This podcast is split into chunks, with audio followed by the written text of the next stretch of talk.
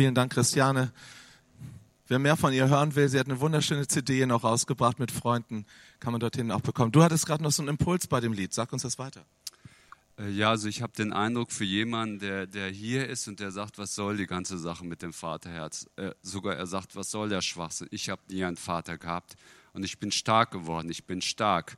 Und Gott sagt dir, ja, ich weiß, du bist stark, ich fordere dich heraus, öffne mir dein Herz, leg mir dein Herz offen hin, ich will dich herausfordern und dann will ich dir begegnen als dein Vater. Super. Dankeschön, das will er wirklich heute Morgen tun da passt natürlich sehr gut, dass ich kann ja gar nichts anderes. Ich predige überall nur noch von der Vaterliebe Gottes, weil das hat mein Herz erfüllt und mein Herz satt gemacht. Ich bin als Teenager zum Glauben gekommen durch einen Bibelvers, Johannes 14, Vers 6. Da steht, jetzt kommt, habt ihr Bibelkenntnis? Johannes 14, Vers 6, was steht da? Jesus sagt, Oh, enttäuscht mich doch nicht. Also es muss, so ein paar Bibelverse muss man auswendig können. Johannes 3, Vers 16, so sehr hat Gott die Welt geliebt. Und Johannes 14, Vers 6 ist auch ein ganz wichtiges Wort Gottes. Jesus sagt, ich bin der Weg, die Wahrheit, Leben. Niemand kommt zu Gott, dem Vater, denn durch mich. Okay, nochmal. Jesus sagt, ich bin der Weg, die Wahrheit und das Leben. Niemand kommt zu Gott, dem Vater, denn durch mich. Die ersten 44 Jahre habe ich nur die erste Hälfte dieses Bibelverses verstanden und gelebt, dass Jesus der einzig wahre Weg zum Leben ist und das ist er wirklich. Er bringt uns das Leben wie kein anderer. Du kannst in Ideologien, Philosophien, in Materialismus suchen nach dem wahren Leben, aber nur er wird dir ein Leben geben, das unzerstörbar ist, das ewig ist. Und dann, vor zwölf Jahren in meiner tiefen Lebenskrise, da kam dieses Bibelwort neu zu mir und Gott sagte zu mir, Matthias, du hast aber nur die erste Hälfte gehört und verstanden. Dieser Bibelvers geht weiter. Jesus ist gekommen, um dich zum Vater zu bringen.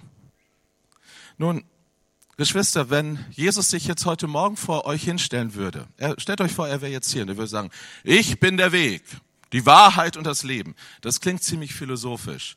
Nun, wir sind gewohnt, in unserer westlichen Welt so abstrakt zu denken. Aber hast du gewusst, dass es im Hebräischen zum Beispiel gar keine abstrakten Wörter gibt? Im Alten Testament gibt es das Wort Schöpfung nicht. Das heißt ja nicht, dass Gott nicht die Welt gemacht hätte, aber die Bibel und das Hebräische ist ja eigentlich in der Bibelsprache äh, äh, hebräisch geschrieben.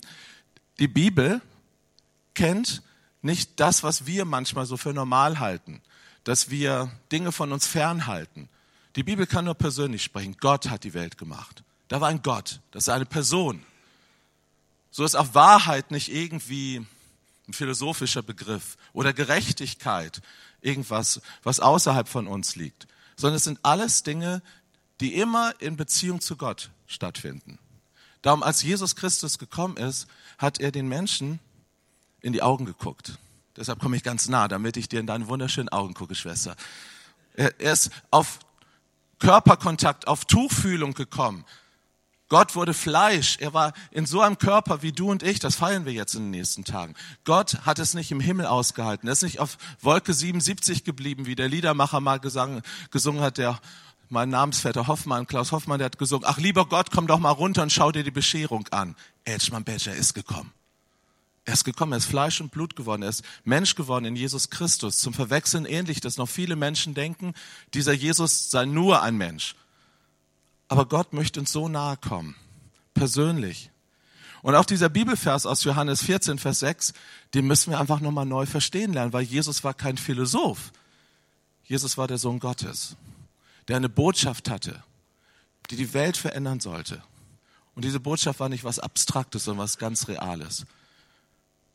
Darum heute Morgen, ich habe keine PowerPoint-Präsentation mitgebracht, sondern ich mache das noch auf altmodische Weise mit Analogie. Also ich darf mal euch beide bitten und komm mal mein Team nach vorne. Ob ihr es glaubt oder nicht, das ist Johannes 14, Vers 6. Ganz logisch, ja?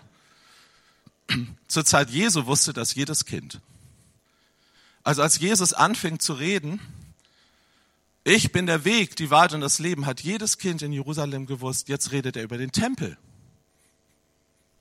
Hast du das gewusst? Ich habe das auch nicht gewusst. Ich habe das auch nicht im Theologiestudium gelernt. Aber Jesus hat alles, was er gepredigt hat, in Bildern gepredigt. Alles hat er in Gleichnissen gepredigt. Und er hat auch oft vom Tempel gepredigt. Zum Beispiel hat er gesagt, als seine Jünger in den Tempel kamen, sagten, wow, Meister, guck mal den Tempel von Herodes an.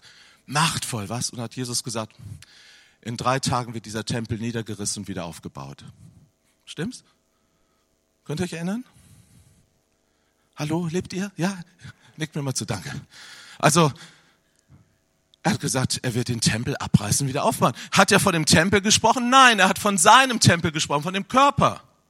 Okay? So, wir wissen aus außerbiblischen Quellen, dass zu, zu der Zeit Jesu die Israelis den drei Türen des Tempels einen Namen gab. Erste Tor wurde der Weg genannt. Zweite Tor wurde die Wahrheit genannt. Und das dritte Tor, erstaunlicherweise war das gar kein Tor, sondern ein Vorhang, wurde das Leben genannt. Das war der Inbegriff der Landefläche für die Herrlichkeit Gottes. Ich muss mal ein paar Schritte zurückgehen. Ich will euch nicht langweilen, aber ihr werdet verstehen, dass alles in der Bibel, alles in unserem Wort Gottes, was der Vater uns gegeben hat, einen tiefen Zusammenhang hat. Alles hat eine göttliche, tiefe, prophetische Symbolik, hinter der seine Wahrheit sich uns offenbaren will. Also, als Mose in der Wüste mit dem Volk Israel war, hat Gott gesagt, Mose, ich zeige dir, wie meine Herrlichkeit runterkommen wird auf diese Welt. Wie ich eine Landefläche schaffen werde, wie der Himmel die Erde berührt. Und dann zeigt er ihm ein Modell, das sah Mose visionär im Geist von einer Stiftshütte, von einem Zelt der Begegnung. Ja? Und dieses Zelt war aufgebaut aus drei Segmenten, drei Abteilungen. Einem Vorhof, und dann kam hier das Zelt mit Dach drüber, einem Heiligtum, und dann gab es noch einen dritten Raum, dem Allerheiligsten. Könnt ihr mir soweit folgen? Das ist Altes Testament und das war himmlisch. Das hat Mose sich nicht ausgedacht. Alles, was hier drin war in der Stiftshütte, was Israel 40 Jahre lang als Landefläche für die Herrlichkeit Gottes erlebte, hatte Gott als Urmodell im Himmel geschaffen und den Künstlern und den Bauern, Erbauern gezeigt. Also Mose hat alles nach dem Plan Gottes gemacht. So, und dann wurde das Zelt aufgebaut, man hatte hier einen Vorhof, Heiligtum, Allerheiligste, und dann kam die Herrlichkeit Gottes. Hier über dem Allerheiligsten stand 40 Jahre lang die sichtbare Feuersäule Gottes bei Nacht und die sichtbare Wolkensäule, die Shekinah, Glory Cloud, die Herrlichkeitswolke bei Tag. Und Israel wusste, hier ist der Touchdown des Himmels, hier ist kommt der Himmel auf die Erde runter. Hier ist der Thron Gottes. Hier im Allerheiligsten ist der Gnadenthron. Sie nannten das auch so, Mercy Seat, Gnadenthron. Was passierte? Israel kam ins gelobte Land und man vergaß das alles. Man stellte das wie Gerümpel einfach weg. Die Bundeslade wurde irgendwo abgestellt und die Philister klauten sie mal zwischendurch, hatten aber keine Freude daran, brachten sie wieder zurück. Bis dann König David kam, von dem wir vorhin gesungen haben, der vor der Bundeslade hertanzte, der brachte die Bundeslade nach Jerusalem zurück und stellte sie auf dem Berg Zion auf. Interessanterweise, das war die verwundbarste Stelle der ganzen Stadt Jerusalem. Dort baute er nicht ein großes Vor, eine große Bollwerk, sondern dort stellte er ein Zelt auf, wo er 24 Stunden in einem Zelt, das war nicht die Stiftshütte, sondern das, die Hütte Davids, so nennen wir das, Gott Anbetung schenkte. Nun war David ja auch ein Lebemann, er hatte Frauen, er hatte Geld, er hatte Erfolg, er hat Kriege geführt. Und er wohnte in einem schönen Tempel und er sagte sich, ich wohne einem Tempel und mein Gott wohnt in einem Zelt. Das geht ja gar nicht. Aber wenn du die Bibel liest, wirst du feststellen, als er dann sagte, Gott, ich werde dir ein Haus bauen, ein Tempel bauen, dass Gott gar nicht so erfreut war, denn Gott hatte das niemals von David verlangt. Aber Gott hat mitgemacht. So wie Gott auch manchmal bei dir und bei mir mitmacht wenn wir meinen, wir sind auf eine mächtig kluge Idee gekommen. Gott hat gesagt, okay, aber du, David, wirst es nicht bauen. An deinen Händen klebt zu viel Blut. Dein Sohn Salomo, der wird es bauen. Und dann wissen wir, dann kam der große salomonische Tempel. Aber jetzt hat man nicht so ein olles Zelt aufgestellt. Nein, mittlerweile Salomo war ein reicher Mann. Was machte der? Der baute ein Riesending dorthin. Und auf einmal gab es hier keinen Stoffvorhang mehr, so wie bei der Stiftshütte, sondern ein großes Portal. Und auch hier, wenn man reinging ins Heiligtum, das war eine große Tür mit Säulen. Aber erstaunlicherweise, zum Allerheiligsten war immer noch ein Vorhang. Dieser Tempel wurde dann zerstört, das wäre jetzt eine Geschichte für sich. In der babylonischen Gefangenschaft wurde Israel weggeführt. Danach wurde dann nochmal ein Tempel aufgebaut, der war aber mehr so das Sparmodell. Und Herodes nachher, der größenwahnsinnig war und alles megamäßig machen wollte, der baute diese Gurkenkammer, denn das war wirklich sehr jämmerlich, wie der Tempel aussah, zu einem großen Prachtexemplar, einem Bauwunder des römischen Reiches. Das war der Tempel, der zur Zeit Jesu stand. Erstaunlicherweise, es wird uns nie berichtet in der Bibel, dass nochmal die Herrlichkeit in den Tempel eingezogen ist. Bei Salomo hat Gott noch mitgemacht. Beim Tempel später den der nach, der nach dem Exil aufgebaut wurde, lesen wir es nirgendwo. Und selbst zur Zeit Jesu, als Jesus im Tempel ging, Jesus hatte einen ziemlich freien Umgang mit dem Tempel. Die Menschen damals, die waren, der Tempel war heilig für sie. Die religiösen Leute, für die war der Tempel heilig. Der erste Märtyrer, der starb, wie war sein Name? Stephanus? Wisst ihr, wann die Leute die Steine rausholten, als er sagte, Gott wohnt nicht in einem Haus aus Steinen gemacht? Wow, das war Gottes Lästerung. Und da haben sie ihn gesteinigt dafür. Nun, Jesus war nicht gegen den Tempel. Er ging in den Tempel, hat die Kinder gesegnet, er hat dort Wunder getan. Auch später die Gemeinde Jesu traf sich im Tempel, aber auch in den Häusern. Weil sie begriffen etwas später von der Realität, dass wir der Tempel sind, die Gemeinde. Mein Leib ein Tempel ist der Anbetung. Gut, aber das wäre nochmal ein Thema für sich. Jetzt kommen wir zu dem, was Jesus gepredigt hat. Also er hat gesagt, ich bin der Weg. Okay, das macht Sinn. Wenn du, das Ganze ist das Konzept, das, also es ist jetzt ein Schaubild, aber es ist ein geistliches Konzept einer Wahrheit, die über die Vernunft hinausgeht, die man im Geist erfassen kann. Aber ihr habt ja einen Heiligen Geist, deshalb werdet ihr das jetzt gleich sehen. Also wenn du dich auf den Weg machst, durch diesen ersten Vorhang gehst, Dankeschön, ihr dürft gerne schon mal Platz machen, dann kommt ihr in den Vorhof. Dieser Vorhof, der war beim Tempel genauso wie bei der Stiftshütte Open Air. Da war nichts darüber. Und in diesem Vorhof gab es zwei Dinge.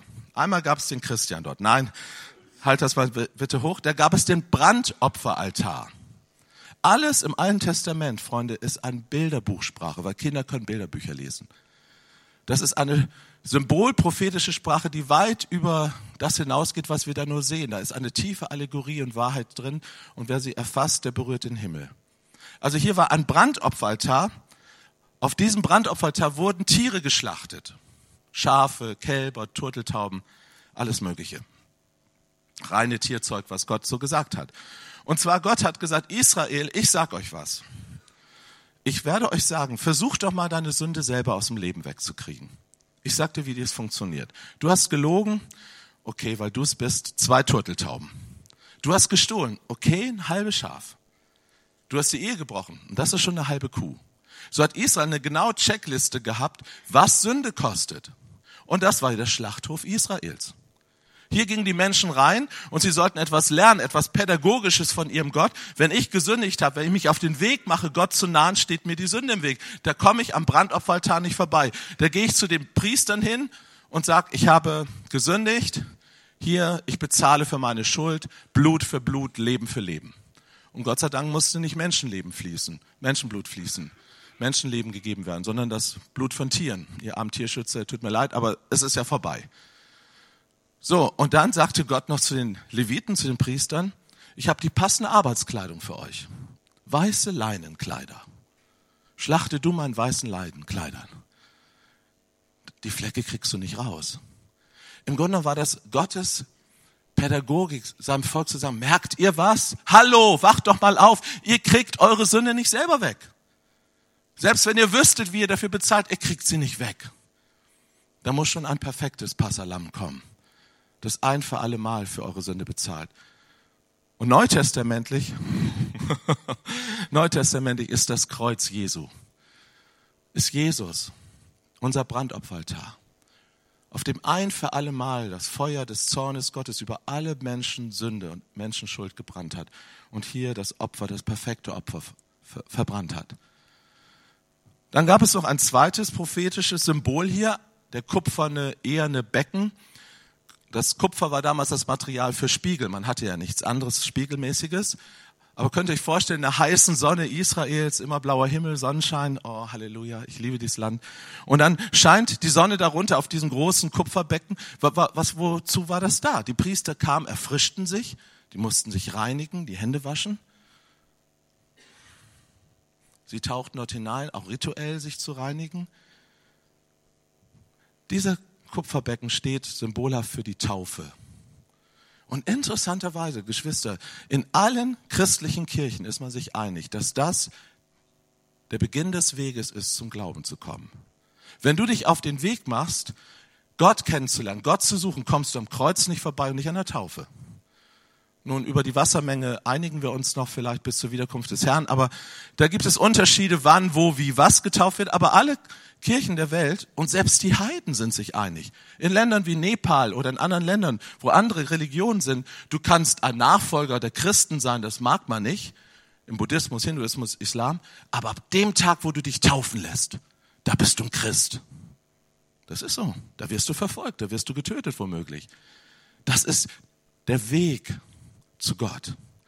Nun, das allererste, wenn du dich aufmachst und vielleicht ist jemand hier heute Morgen und du kennst Gott noch nicht persönlich, du wirst an Jesus nicht vorbeikommen. Da sind wir uns einig, ja. Und du solltest auch nicht an ihm vorbeikommen, denn er ist das perfekte Opfer für alle unsere Sünde. Alles, was du in deinem Leben verbrochen hast, das wird hier gut. Dankeschön, du darfst das gerne hinlegen, dich auch hinsetzen. So, nun denken viele Menschen, Jetzt bin ich am Ziel. Ich habe Jesus gefunden. Und viele Christen leben auch so. Ich bin in einer christlichen Tradition groß geworden. Jesus, Jesus über alles. Und das stimmt doch auch. In unserer Gemeinde konnte man Jesus finden, sagte mal einer, aber nicht das Leben. Ja, das war wirklich so. Immer wenn Herbst war, kam die Evangelisation. Wenn die Blätter fielen, dann kamen neue Menschen dazu. Und dann starben wieder Menschen weg. Und so blieben wir immer auf unserem Pegel aber da war wenig geistliches Leben und Freiheit. Darum, ich bin froh, dass Gott mich gelockt hat, weil ich wollte, ich wollte zu ihm, ich wollte näher zu ihm. Also ich bin richtig auf den Weg gekommen. Interessanterweise, die Christen nannten sich wie nicht die Christen, das war ein Schimpfname. Ach, die blöden Christusnachfolger. Der Weg, sie nannten sich der neue Weg. Kannst du nachlesen, Apostelgeschichte. Okay, also wir machen uns auf den Weg. Jetzt kommen wir durch das nächste Portal. Im Tempel Salomos war das eine Tür. Wie gesagt, in der Stiftshütte war das noch ein Vorhang. So, ihr dürft auch gerne Plätze machen, danke. Dann kam man in einen geschlossenen Raum hinein. Das war das Heiligtum. Interessanterweise waren hier fünf Säulen nachher im Tempel. Fünf ist das Zeichen der Gnade. Und wenn man durch diese Tür ging, ja, wer durfte denn da rein? Da durften nur die Priester rein. Hier vorne, da tummelte sich noch das Leben, da ging man rein und raus, raus und rein. Das sind die Vorhofschristen. Aber hier durften nur Menschen der ganzen Hingabe rein, die ihr Leben Gott geweiht haben, die gesagt haben, mein Leben, mein Haus, meine Familie, alles gehört Gott. Ich bin ein Levit, ich bin ein Anbeter Gottes. Dieser Raum war herrlich. Nicht nur, weil die schöne Birgitta hier steht. Dieser Raum war Gold an den Wänden. Das war Akazienholz und Akazienholz war ein ziemlich normales Holz für die damalige Zeit, beständig, aber vergänglich. Beides. Und das ist ein Ausdruck für unsere Menschlichkeit. Wir sind auch vergänglich, aber mit Gold überkleidet, mit Gold der Herrlichkeit. So, und dieser Raum, wow, alles Gold. Und eine Lichtquelle war in diesem Raum, das war der siebenarmige Leuchter, die Menora. Woran denkst du, wenn du Menora siehst? Die allermeisten Leute denken sofort an Israel. Ja, toll. Und doch falsch gedacht. Also ich bin sehr dankbar, dass Israel sich die Menora zu ihrem Erkennungszeichen gewählt haben. Aber das ist nicht das Symbol für Israel, Freunde. Das war das Symbol, das prophetische Symbol für den Heiligen Geist. Sieben, die Juden lieben das und ich glaube, Gott liebt das auch, solche Zahlenspielerei. Sieben ist eine heilige Zahl. Warum ist sie heilig? Hä? Drei plus vier. Hä? Drei plus vier? Drei, Kadosh, Kadosh, Kadosh. Heilig, heilig, heilig ist der Herr. Israel wusste selber nicht, warum sie dreimal gesagt haben. Wir wissen warum. Vater, Sohn, Heiliger Geist. Und vier, das sind die vier Himmelsrichtungen. Also dort, wo Gott in seiner Fülle und die Menschheit in ihrer Fülle zusammenkommt, da ist Vollkommenheit Gottes. Die Bibel zum Beispiel in Propheten Jesaja beschreibt, die sieben Geister Gottes, aber das klingt ein bisschen komisch in unserer Sprache, so als Huhuhu Geister, also die Fülle des Heiligen Geistes, aber in sieben Facetten wird er beschrieben.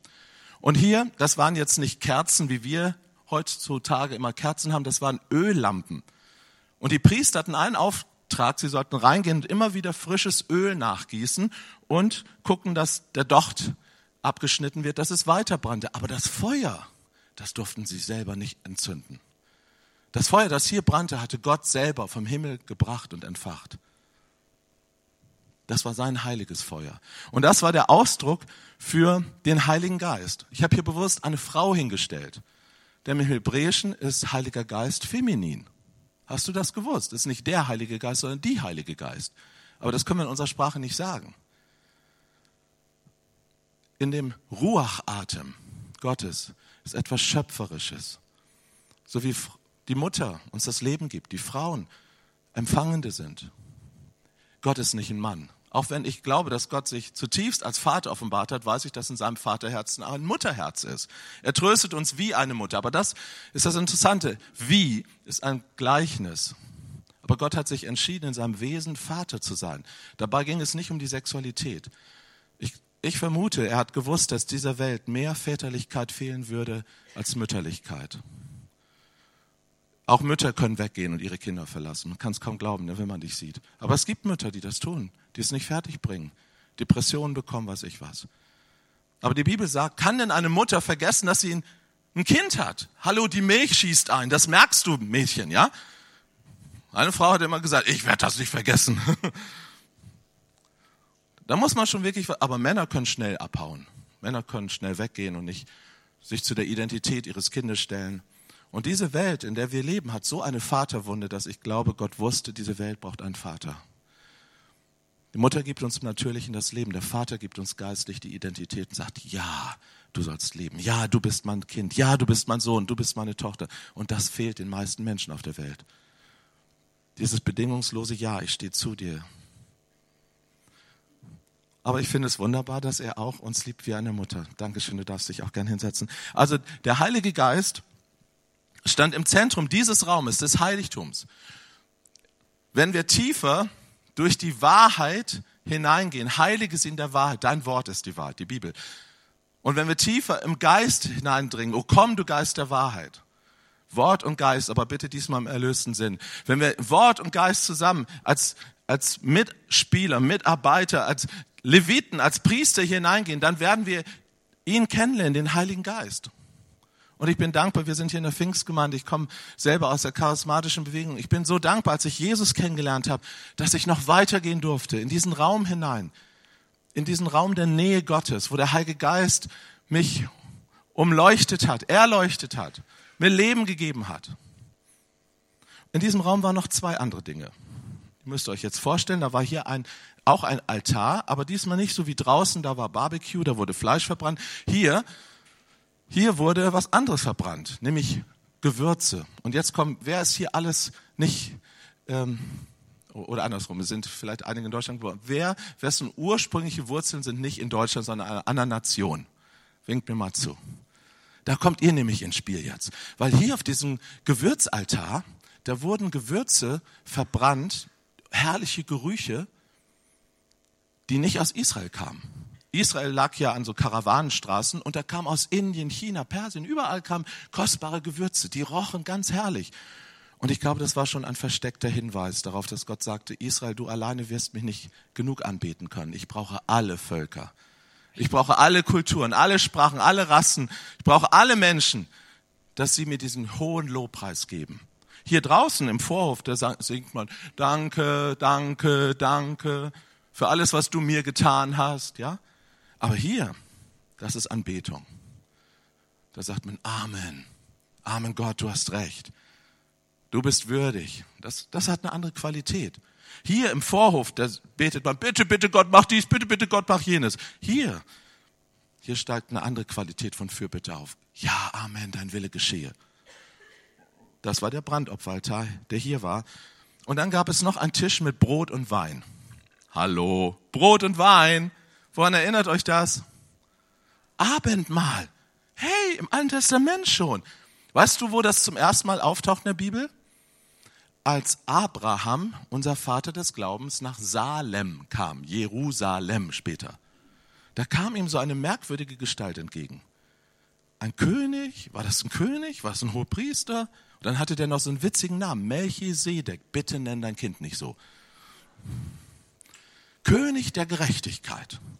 Und dieser Melchisedek brachte Abraham, dem Vater des Glaubens, etwas Prophetisches. Im Orient und anderen Kulturen ist das so, da ist man sehr bildhaft, ja. Er brachte ihm nicht Brot und Salz, wie vielleicht in manchen Teilen Deutschlands das so eine Ritus wäre, sondern Brot und Wein. Brot für das Alltägliche, was jeder Mensch braucht. Und Wein für Genuss, für Überfluss. Und dann brachte er ihm noch den Zehnten. Siehst du, daher haben wir die ganzen Ärger. Da steht zum ersten Mal der Zehnte geben. Aber ihr wisst ja, ne, ich, ich hoffe, ihr wisst, dass das Zehnte geben ist ja alttestamentlich, ne? Total alttestamentlich. Ja, wisst ihr das? 100 Prozent ist neutestamentlich. Deshalb üben wir schon mal 10 Prozent. Okay, gut. Also, hier war dieser Tisch von Brot und Wein. Schaubrote. David hatte, als er Kohldampf hatte, davon gegessen, ja. Das ist ein Wortspiel, das kann man im Deutschen kaum wiedergeben. Das waren die Brote der Gegenwart. Tischgemeinschaft mit Gott, Intimität, Gott und Mensch an einem Tisch vereint. Das soll eigentlich Abendmahl sein. Gott will Gemeinschaft haben. Hier in diesem Raum geht es um Nähe, um Intimität, um Abgeschiedenheit. Hier draußen tobt das Leben. Hier kommst du zur Ruhe bei Gott.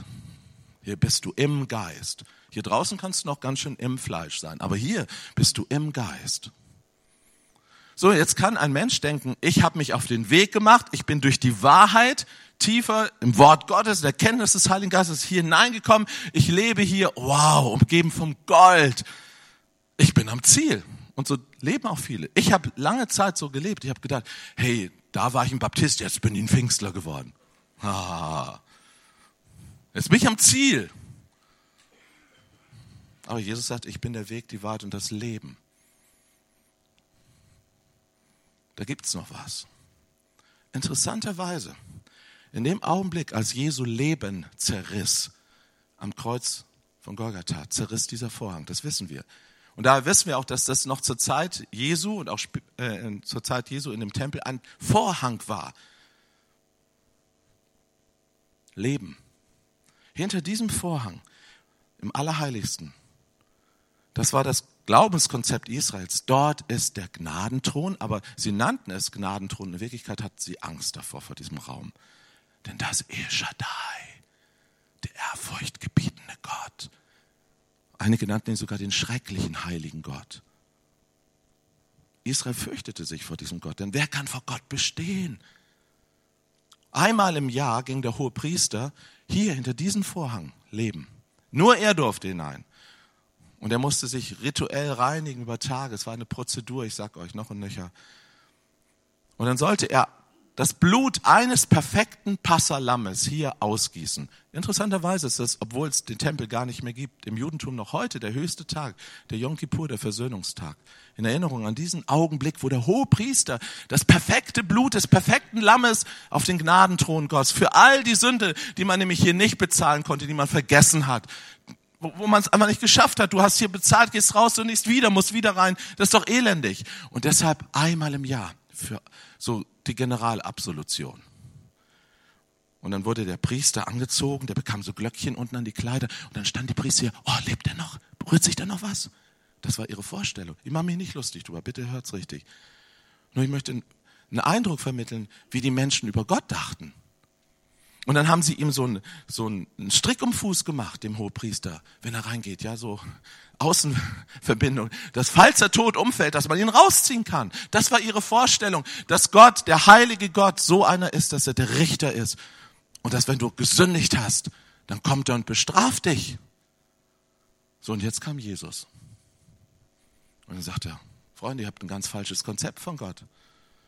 Ihr habt ein falsches Verständnis von Heiligkeit. Ich bin der Weg. Ich bin die Wahrheit. Und ich bin das Leben. Ich bin euer Passalam.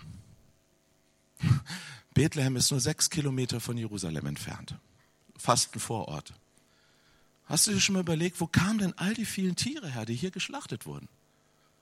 Also wer schon mal in Israel war, das 700 Meter über Null, das ist bergig, das ist steinig, da ist kein grünes Land, da wachsen ganz wenig Palmen, das ist wirklich nicht der üppige Garten.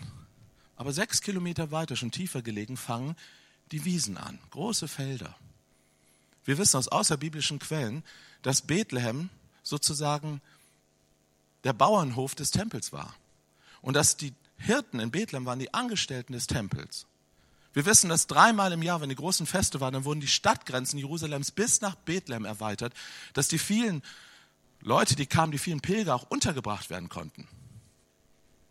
So, und jetzt überlegt nochmal, was wir in ein paar Tagen feiern werden. Da kamen die Hirten auf den Feldern Bethlehems zu Maria und zu Jesus. Und dann liest nochmal im dritten Buch Mose nach, wie man das perfekte Passalam finden sollte. Geh hin und guck Mutterschaf nach, ob es perfekt ist und guck nach, ob das Babyschaf perfekt ist. Das haben die Hirten getan, prophetisch allegorisch, die haben gar nicht verstanden. Freunde, das waren die Leute, die jedes Jahr ausgehen würden, die perfekten Passalämmer zu suchen. Die waren bei unserem Meister Jesus, bei seiner Geburt dabei und haben Mutterschaf Jesus angeguckt. Und Josef, dann haben sie Jesus angeguckt. Merkst du, wie alles perfekt, vollkommen in Gottes absoluten Timing drin ist? Und in dem Augenblick, als hier im Vorhof die Schafe geschlachtet wurden, wir wissen genau die Uhrzeit, das sagt uns die Evangelien, von, zehn, äh, von 12 bis 3 Uhr mittags. Das war die Zeit, wo hier das Blut floss, floss das Blut Jesu auf Golgatha. Und in dem Augenblick, wo Jesus schrie, es ist vollbracht, zerriss dieser Vorhang. Dürft ihr euch gerne hinsetzen. Im Tempel zerriss dieser Vorhang. In dem Augenblick, wo sein Leben zerriss, zerriss der Vorhang, den Israel Leben nannte. Wo sie glaubten, sie hatten so ein theoretisches Konzept davon, dass bei Gott Leben ist, aber sie hatten kein praktisches Konzept davon. In Wirklichkeit fürchteten sie sich vor Gott. Geschwister, und das tut mir so weh, weil ich habe genauso gelebt. Und ich glaube, dass viele Christen genauso leben. Kleine Sünden bestraft der liebe Gott sofort. Kennst du diesen dummen Schnack? Heute nicht stille Zeit gemacht, kein Wunder, dass du eine Beule ins Auto gefahren hast, ja? Kann ja kein Segen drauf ruhen. Wie, wie denken wir, dass Gott so eine Politesse ist, so eine Kleinkrämer-Seele, die hinter uns steht und Strichlisten führt, was wir alles falsch machen? Aber so denken viele Menschen. Kommt ein Vater nach einem Seminar auf mich zu und sagt, was habe ich falsch gemacht? Ich sage, was ist denn los? Ich habe ein behindertes Kind, warum straft mich Gott so? Ich sage, was? Du denkst, das ist eine Strafe Gottes, weil du ein behindertes Kind hast? Sagt er, ja, ich habe meine Jugend gesündigt und das ist sicherlich die Strafe Gottes. Was für ein Bild von Gott lebt in uns. Ich verurteile das nicht, bitte hört's richtig, weil ich kenne mein eigenes Herz und ich weiß, was für schräge, falsche, gottlose, vaterlose Gedanken ich von Gott hatte. Darum musste Jesus kommen. Ich habe das gestern auf dem Seminar gesagt. Jesus ist nicht gekreuzigt worden, weil er Wunder getan hat. Weit gefehlt. Ist auch nicht gekreuzigt worden, weil er sagte, ich bin der Messias. Das haben andere auch gesagt. Er ist gekreuzigt worden, weil er sagte, ich bin der Sohn Gottes. Und implizit sagt er, und Gott ist Abba, mein Papa. Das hat die religiösen Geister zur Weißglut gebracht. Da hat Kaiphas sich die Klamotten vom Leib gerissen, geschrien, Gotteslästerung, weg mit ihm ans Kreuz. Und da hing er, der Sohn Gottes. Hilf dir selbst. Steig herab, wenn du Gottes Sohn bist. Das haben sie gesagt. Das haben sie gesagt. Weil Jesus ist der Sohn, der uns zum Gnadenthron führt. Der Gnadenthron, das war eine Kiste, auch wieder Akazienholz mit Gold überzogen. Da standen zwei Engelfiguren drauf, vielleicht nicht ganz so kitschig wie jetzt zur Weihnachtszeit, aber es waren auch Cherubim mit Flügeln, die guckten so nach unten, waren einander zugewandt und da war nichts zu sehen. Das war eine Kiste mit Deckel. Auf dem Deckel die Engel, da war nichts zu sehen. Aber Israel wusste, dass hier der Thron des unsichtbaren Gottes ist, in der Sichtbarkeit. Hier manifestierte sich der Himmel auf Erden. Das glaubt Israel. Das glaubt Israel bis heute noch. Das kannst du einem frommen Juden sagen. Die wollen ja gerne den Tempel wieder haben, deshalb gibt es den Ärger dort oben. Die wollen das gerne so wieder aufbauen, weil sie glauben, dann würde irgendwie der Himmel kommen. Aber der Himmel ist schon da, Freunde. Seid nicht so begeistert. Okay. So, und hier auf dem Gnadenthron goss der Hohepriester das Blut aus. Einmal im Jahr. Zur Versöhnung, zur Sühne. Und hier ist, nach dem Konzept Israels saß hier El Shaddai. Der Gott, dessen Name man nicht wagte auszusprechen. 7000 Mal steht der Name Yahweh im Alten Testament. Und wir wussten jahrhundertelang nicht, wie man ihn ausspricht, weil kein Mensch hat diesen Namen ausgesprochen. Aus Ehrfurcht kannst du sagen oder aus Furcht. Man hat immer Adonai, Herr gesagt. Deshalb haben wir diesen Herrgott-Glauben. Deiner Bibel, meiner Bibel steht oft Herr groß gedruckt. 7000 Mal. Heute frag die Maus oder Google nach, kannst du feststellen, dass dieser Name Yahweh nicht heißt, ich bin der ich bin. Das habe ich schon immer gewusst. Schon zu meiner Theologiezeit habe ich gedacht, das ist doch wieder philosophische Kategorie. So denkt kein Israelit, kein Hebräer, kein Semit denkt so. So denken wir Westler. Heute kannst du nachgoogeln bei Wikipedia unter einem Artikel über Yahweh, dass dieses Wort von Leben kommt. Von Hayya, Lachaim, auf das Leben. Ich lebe für dich und so könnte man es übersetzen. Und ich schwöre dir mit meinem heiligen Schwur als Gott, ich setze mein ganzes Leben für dich ein. 7000 Mal steht das in der Bibel. Und wenn da steht vom Zorn Gottes, ich lebe für dich und ich schwöre dir, ich bin absolut für dich. Und dann bin ich zornig. Auf wen bin ich dann zornig? Auf dich oder auf das, was dich kaputt macht? Das ergibt einen ganz anderen Sinn. Oh Mann, wenn Luther das schon gewusst hätte. Meine Güte. Okay, kommen wir zurück. Hier, hier saß kein schrecklicher Gott. Hier saß aber Vater mit einem Herzen voller Liebe. Und das war das Evangelium. Jesus sagt, Freunde, hinter dem Lebensvorhang ist wirklich Leben. Nicht so, na ja, hoffentlich ist da Leben, sondern das wirkliches Leben, das ein Abba, ein Papa, der euch liebt, der für euch sorgt, dessen Herz in Liebe für euch schlägt. Deshalb musste Jesus in die Welt kommen. Das war dann Evangelium. Weißt du, was Evangelium eigentlich heißt? Ihr habt so einen tollen Namen, wisst ihr das? Ich glaube, ihr wisst das gar nicht. Ihr habt einen wunderbaren Namen. Weißt du, was das Wort Evangelium heißt? Gute Nachricht, ne, oder? Aber es war weitaus mehr. Es gab zwei, also es ist erstmal kein typisch christlicher Name, den ihr habt. Ne? Ihr seid ja, ihr wollt ja die Welt erreichen. Ja? Evangelium war ein Name aus der Antike.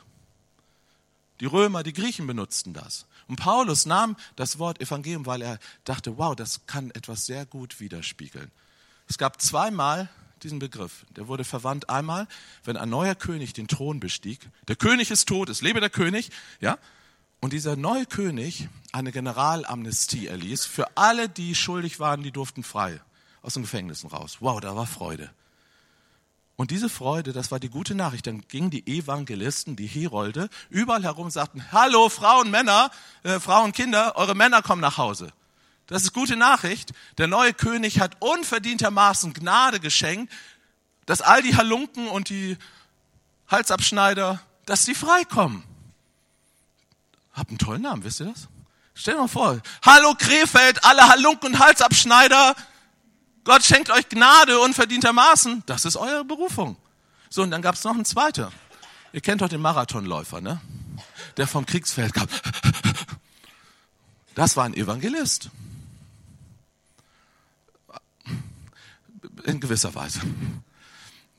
Ich glaube, er hat ja nicht die gute Nachricht gehabt. Ich glaube, er hatte den, äh, den äh, eher, dass der Krieg nicht gewonnen war. Aber der Evangelist, das waren Herolde, die vom Kriegsfeld geschickt wurden das waren die Verkündiger der guten oder der schlechten Nachricht.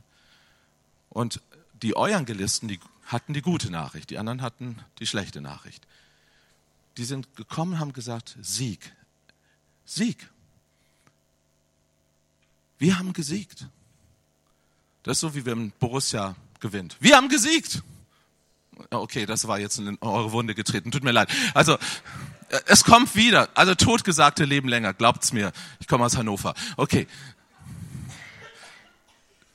Du warst gar nicht dabei, du warst in der Stadt und der Evangelist kommt und sagt, wir haben gesiegt, weil jemand anders den Sieg errungen hat. Und dann hat Paulus gesagt, wow, das Wort ist sehr, sehr gut. Das werde ich nehmen, um zu beschreiben, was Jesus für uns getan hat. Wir sind Evangelisten. Wir erzählen den anderen, dass er gesiegt hat. Und wir laufen los. Und dieser Jesus, guckt mal, der hat uns das geschenkt hier. Dafür lohnt es sich zu leben. Ich frage dich, sitzt du auf dem Gnadenthron? Der Hebräerbriefschreiber sagt, wir haben mit Freimütigkeit Zugang jetzt zum Gnadenthron. Wir können jeden Tag kommen. Der Gnadenthron ist offen. Weißt du, für mich ist meine Zeit mit Gott eine Gnadenthronzeit geworden. Ich sitze auf dem Gnadenthron. Ich bin der Sitzenbleiber der Saison. Weißt du, früher war Sitzenbleiben ja schrecklich. Heute ist Sitzenbleiben wunderbar. Von Jesus heißt es im Johannes 1, dass er, der Sohn Gottes, der auf dem Schoß des Vaters sitzt, Johannes 1, Vers 18. Und da steht im Griechischen ein Wort, dass er nicht mehr weggeht. Er bleibt sitzen auf dem Thron der Gnade, auf dem Schoß des Vaters. Und von dort aus hat er uns den Vater kundgetan. Ich möchte heute Morgen zum Abschluss dieses Gottesdienstes etwas mit dir machen und dir etwas mitgeben in deinen Alltag hinein. Weißt du, dieser Gnadenthron, der will mit dir gehen. Den hat Jesus so teuer erkauft. Es wäre schade, wenn wir das einfach als eine religiöse Wahrheit stehen lassen würden, sagen würden, ja, Amen, alles gut. Dieser Gnadenthron will mit dir mitgehen. Denk mal an deine Wohnung, an deinen Fernsehsessel oder einen Küchentisch, wo vielleicht ein bequemer Stuhl steht. Denk mal an deinen Arbeitsplatz, vielleicht beim Laptop oder denk an dein Auto hinterm Lenkrad. Oder wenn du gerne spazieren gehst, denk an die Bank, auf der du gerne mal ausruhst. All diese Orte können sich verwandeln in einen Gnadenthron, wenn du auf den Schoß von Abba Vater kommst. Wenn du dir bewusst machst, seine Liebe ist jetzt hier und trägt mich. Ich werde dich gleich einladen, dass wir miteinander aufstehen und dass wir uns noch einmal bewusst hinsetzen. Und dass du das im Bewusstsein tust, dieser Stuhl ist nur ein Stuhl. Aber dass du dich auf den Schoß von Abba Vater setzt von dem Gott, der Himmel und Erde gemacht hat, der nur für uns ist und immer für uns sein wird. Und dass du das einen Augenblick mal erspürst, so er trägt dich. Nicht du trägst die Welt, er trägt die Welt, er trägt dich, er trägt dein Leben mit all dem, was zu deinem Leben dazugehört. Und er sorgt für dich. Es hat Jesus alles gekostet, um uns den Weg frei zu machen, dass wir dort leben dürfen. Wer sitzt auf dem Schoß? Ich sage immer nur Verliebte und Kinder. Superman sitzt nicht auf dem Schoß. Nee, der doch nicht. Der fliegt ja durch die Luft mit Batman oder so, ja. Aber Verliebt und Kinder, die sitzen auf dem Schoß. Bist du klein genug, dass du auch als erwachsener Mensch sagst, ich brauche einen Vater? Bist du verliebt genug, dass du diesen Ort einnehmen willst und sagst, ich, ich brauche diesen Schutzraum? Weißt du, wer auf dem Schoß des Vaters sitzt, der ist unangreifbar, für alle Mächte der Finsternis. Das ist das, was David entdeckt hat, als er in Psalm 23 sagt, du deckst meinen Tisch im Angesicht meiner Feinde. Die sind alle noch da. Die sind alle da, oder? Aber die erreichen mich nicht mehr. Weil ich sitze auf dem Schoß von aber Vater. Deshalb konnte er sagen, der Herr, Yahweh, der Gott, der für mich ist und immer für mich sein wird, der ist mein Hirte, der passt auf mich auf. Deshalb fehlt mir nichts.